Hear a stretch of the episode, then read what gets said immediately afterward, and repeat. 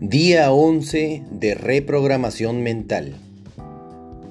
Elimino las reacciones de mi ego y renuncio a los sentimientos de mi falsa personalidad, que me llevan a perturbarme y ofenderme por lo que los demás piensen, digan, hagan o dejen de hacer. Reconozco que no tengo control alguno sobre estos temas y desisto de mi afán de imponer, prohibir y dominar a otras personas.